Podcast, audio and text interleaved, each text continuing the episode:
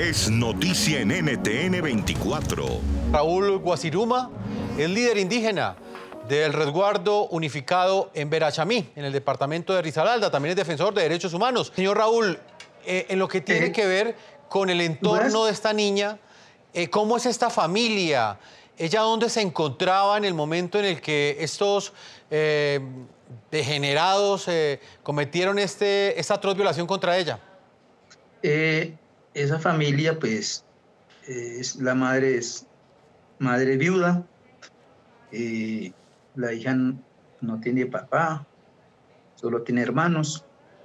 y ella, la mamá narraba de que en la tarde del domingo, pues, se iba a hacer un sancocho de gallina para la familia y que entonces faltaba pues como un jugo ahí natural entonces permitió ir a, a coger unas guayabas a la finca, al lote, como lo llamamos nosotros. Eh, en ese instante, pues la niña desapareció, no volvió y, y se perdió pues ya ese sancocho. Ellos buscaron por todos los lados y, y nadie dio razón. Inclusive ellos pudieron preguntar al, al mismo ejército que estaban ahí en la zona, nadie dijo ninguna razón.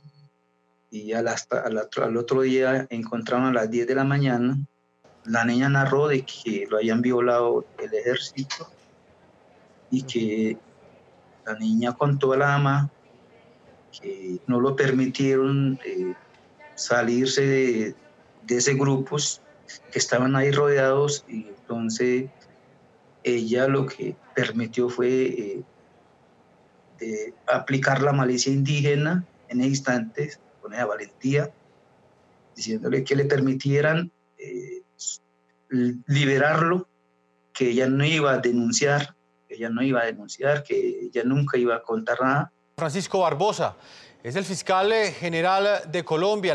¿Qué le produce a usted eh, este caso tan aberrante que genera indignación en Colombia?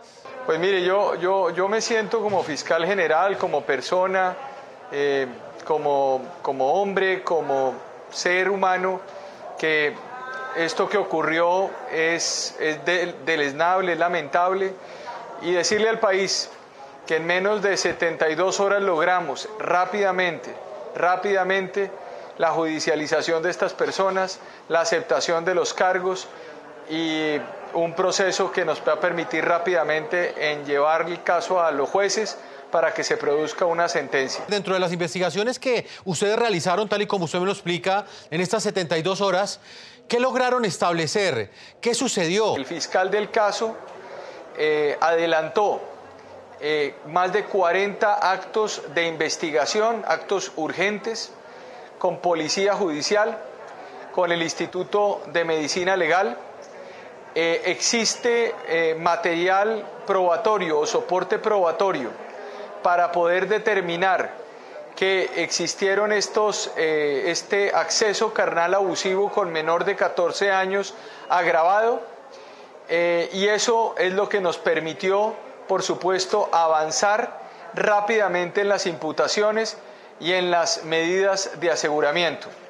La decisión implicará una pena entre 16 y 30 años de prisión. Estas personas son personas que prestaban servicio militar, eh, soldados regulares eh, que se encontraban en el batallón de alta montaña de Génova, Quindío, y que prestaban apoyo operacional del batallón de artillería San Mateo en la ciudad de Pereira, en Risaralda.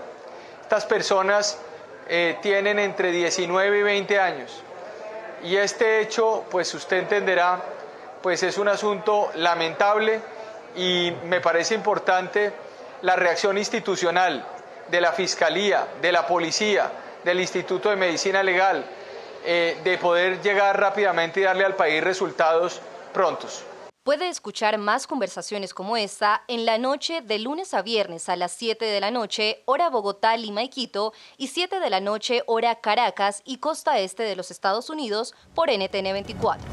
NTN 24, el canal internacional de noticias con información de interés para los hispanos en el mundo.